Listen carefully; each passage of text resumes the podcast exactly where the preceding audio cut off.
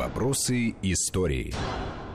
Продолжаем мы говорить э, о Курильской проблеме, о Курильских островах, о этих островах, э, о камне преткновения в отношениях между Россией и Японией. Андрей Светенко, Армен Гаспарян и Гия Саралидзе в студии Вести ФМ. Э, договорились мы в конце прошлой части программы как раз поговорить о том, что, ну, смотрите, да, там 1855 год, да, потом 1905, 1945, 56, При этом тысячелетие Япония была там, где она была, ну, а эти острова там, где они были, и, и никаких японцев на них не было, да? Ну, вот, это очень они, важно. При, при этом они грезят этими северными территориями. Вот. Это такой а вот... внутриполитический такой фактор развития вот и проблема. политической Значит, жизни. это тут какой-то вот, хотелось бы понять, придается насколько, этим грезам. насколько нам и японцам, да, вот э, понятно, что принципиальный вопрос, что для них, что для нас – насколько это мешает. Да? Может быть, ну, забыть об этом нам ну,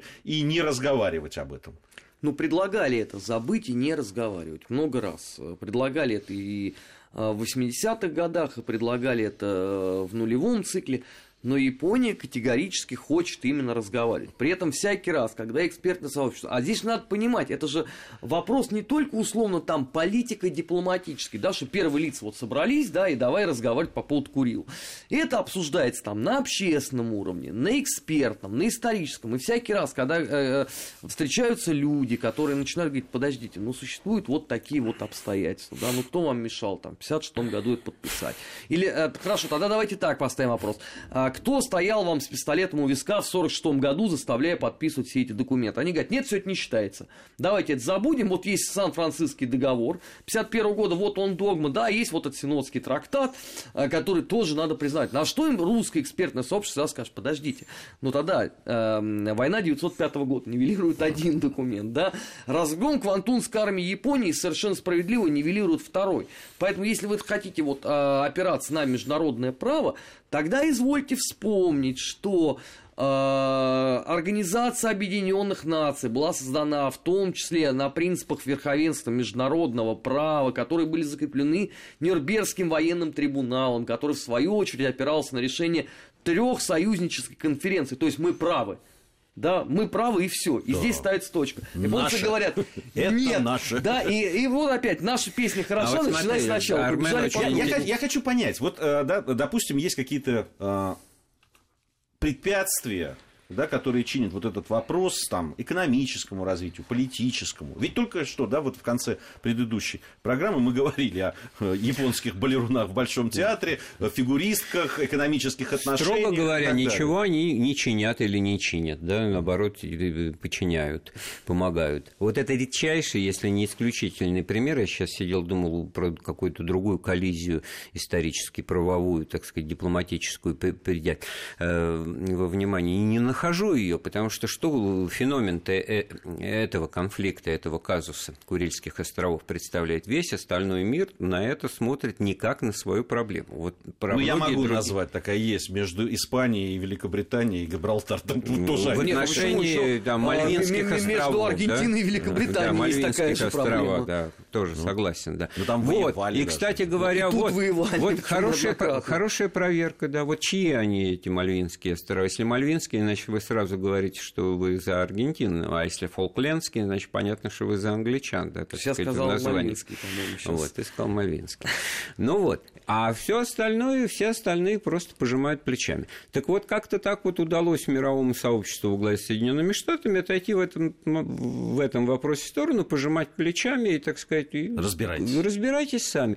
Так ведь и разбираемся, и отношения, так сказать, теплые, и президент и с премьером на ты, так сказать, сплошь и рядом, и без галстуков там встречались, и еще и Ельцин и рыбу ловил и прочее. Это да, миллионы примеров, да? Как только, значит, заходит разговор о, о, о какой-то, значит, подписи, то тут вот выплывает вот это обстоятельство, как чертик из шкатулки выскакивает. Повторяю, к тому, что сейчас это, в общем-то, как классическая спорная территория, освоения нет, никаких, э, так сказать, коммуникаций нет.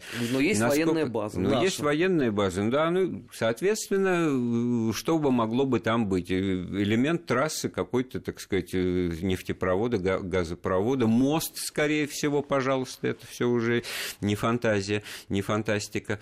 И, и спрашивается, значит, не так вот мы нужны все-таки тогда друг другу, не до такой степени экономическое э, сотрудничество, зависимость и прочее нам тут выгодны, потому что теряем мы, Япония теряет, и мы теряем от отсутствия э, этой логистики.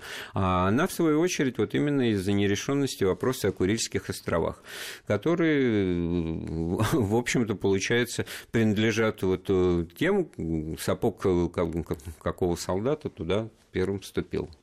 Да, и в остался, данном случае да? последний. Последний. В, в данном случае Я последний сказал, по итогам последней сапог, войны. который там остается, да. вот что да, важно. Да. Вступил-то ладно. Вот, поэтому э, здесь... Э, и вот я закончу мысль, вот то, то о политиках-то, да, и политики-то, получается, прекрасно понимают, что они могут себе карьеру испортить и шею обломать вот именно, так сказать, на попытках решить этот вопрос с точки зрения компромисса путем уступок. Нет, вот ну, давай, давайте объективно скажем, и в одной, и в другой и стране в одной, и в есть друг... абсолютно четкое понимание в общественном среде, что нельзя уступить в данном вопросе. Потому что и в одной, и в другой стране так исторически э, получилось, э, что слоганом долгие годы, если не века, э, содержало слово «единое». У нас это была единая великая неделимая Россия, а там это была э, единая великая Япония. Поэтому попытка найти какой-то компромисс означает, что твой э, партнер по переговорному процессу проиграл. Да и ты сам тоже проиграл в глазах вот сторонников единства. И хотя, может остаться там, хотя я вот, возвращаться вот, куда? Я тебя сейчас слушал, и в голову пришло, вот между англичанами и французами сколько таких спорных территорий, когда они там мир захватывали, колонизировали. Вот, кондоминиум, совместное владение, какая-нибудь Новая Каледония, которая там англо-французская. Читаем про это, значит, изучая э, политологию идеологию там и прочее, и воспринимаем как естественно. Да, как? я соглашусь с одной да? поправкой. Все эти земли не относятся а, к национально цементирующему вот именно, стержню, да. которым да. является Великая вот Отечественная именно. война, а разгром Квантунской армии Японии у нас пусть формально не относился к Великой Отечественной войне, в библиотеке там юного комсомольца всегда был 16-й том, первые 15 относились к Великой Отечественной, 16-й был дополнительный по желанию. Но все же прекрасно понимали, что это часть единого процесса.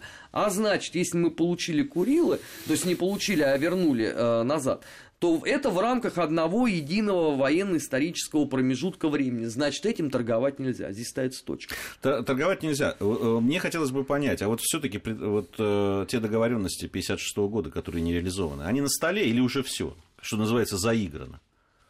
Ну, у Японии мне так э, представляется, что это рядом с иконкой, э, где горит вечная лампадка. А, в России нет, а, потому что а, я вот еще там в 2000, по-моему, девятом или даже восьмом году спрашивал у членов вот этой вот комиссии э, российско-японской по вот этим островам, насколько вообще хорошо все вот они знают вот эту вот долгую муторную историю от Синодского трактата вплоть до там московского переговорного процесса 56 года, и многие уже путались в деталях.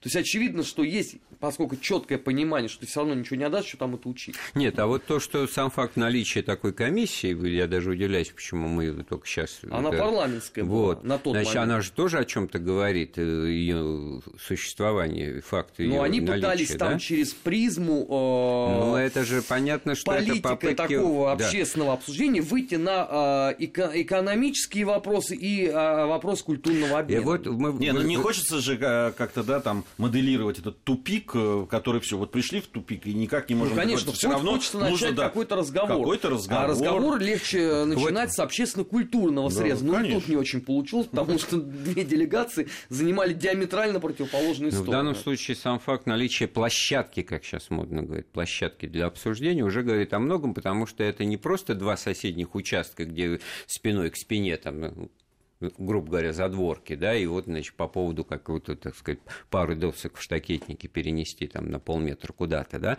а масса контактов, что называется, с фасада, с главного входа, так сказать, общения, и только вот в этой точке, значит, вдруг выясняется камень преткновения, который мешает Мешает что? Опять-таки, какие-то формальные документы подписать мешает, не более того. Потому что фактически сотрудничество и проекты, и договоры подписываются, действуют, программы сотрудничества в гуманитарном, экономическом плане ничего не мешает. Да?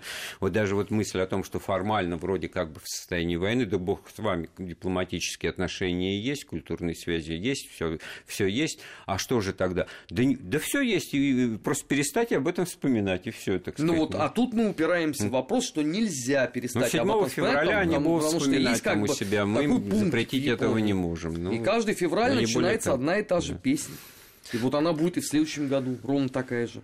Ну да, этот все равно вопрос э, постоянно возникает. Ну, мы не можем, когда партнеры из Японии говорят, что мы хотели бы это обсудить. Ну, нельзя им сказать нет, ну, знаете. Он всякий раз обостряется, Без... когда происходят проблемы вот кризисные. Мы обсудили ситуацию СССР образца 91 года. Кризис спровоцировал взлет вот этой темы, так сказать. И, и как бы лакмусовой бумажкой тоже в определенной ну, степени стал, так сказать, позиция. Да? 2014 год. Но это было... Они это, сказали, да, вот, да. вот вам точно такой же пример, ну давайте уже наконец решать эти вопросы. Я хочу сказать, что это обоюдная повестка внутренней политики и для нас, в нашей стране, и для Японии. Вот получается. Где все также по тем же рельсам развивается. Но все равно на данный момент для России не существует такого вопроса, кому принадлежат Курильские Нет, острова. Нет, Путин Это очень точно очевидно. сказал, что этот вопрос исторически закрыт. У нас закрыты два вопроса. Закрыт Крым, закрыт Курилы.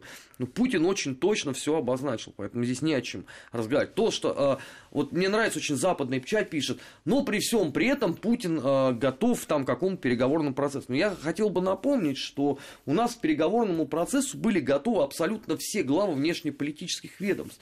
У нас Несер Родес заседал часами. Горчаков делал ровно то же самое. У нас был, извините, министр Я с прозвищем думаю, что... «Каменная точка», да, который мог это сутками делать. Обо всех еще этих людях мы поговорим, но время вот закончилось. Даже вот не успею полностью представить тех, кто был в а студии. А просто был скажу. мистер нет. Да. да. Андрей Светенко, Армен Гаспарян и Гия Саралидзе были в студии Вести ФМ.